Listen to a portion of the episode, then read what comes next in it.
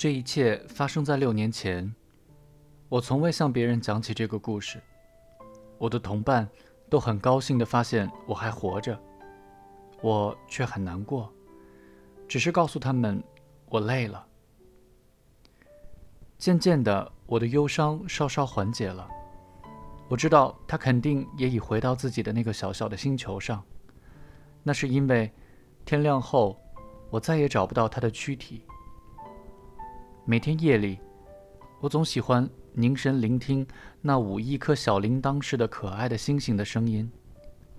然而，有一件极不寻常的事：我帮小王子画口罩时，忘记画条皮带。这样。他是永远也无法把口罩套在羊的嘴上的，所以我不断的想，他的星球上发生了什么事？羊是否已经把花给吃了？有时候我对自己说，当然不会。小王子每晚都把玫瑰花罩在玻璃罩里，而且他会小心翼翼地看着他的羊，然后我就会觉得快乐了。所有的星星也都温柔的笑了。有时我又会想，万一有疏忽，后果就会很严重。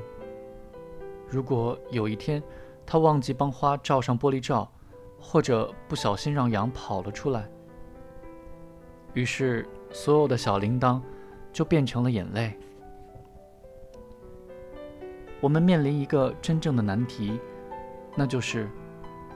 对于喜爱小王子的人们来说，世界的改变都维系在一件事情上，那就是在某个地方，一个没有人知道的某个地方，会不会有一只我们不知道的羊吃掉一朵玫瑰？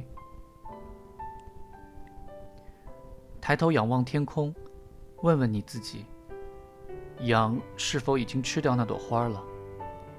然后你就会看到每件事。是如何的变化？没有大人会了解这是一件多么重要的事情。对我来说，这是世界上最美丽，也最令人哀伤的情景。它与前一页画的是同一个地方。我再画一次，为的是让你看清楚，这儿就是小王子出现，同时也是他最后消失的地方。仔细的看这幅画。如果有一天到非洲旅行，你可以在沙漠中再次认出这个地方。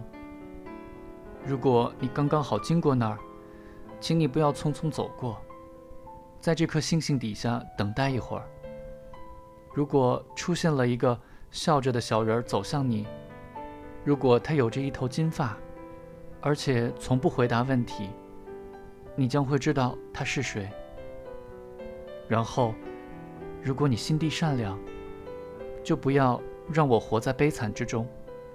请立刻写信告诉我，告诉我，他回来了。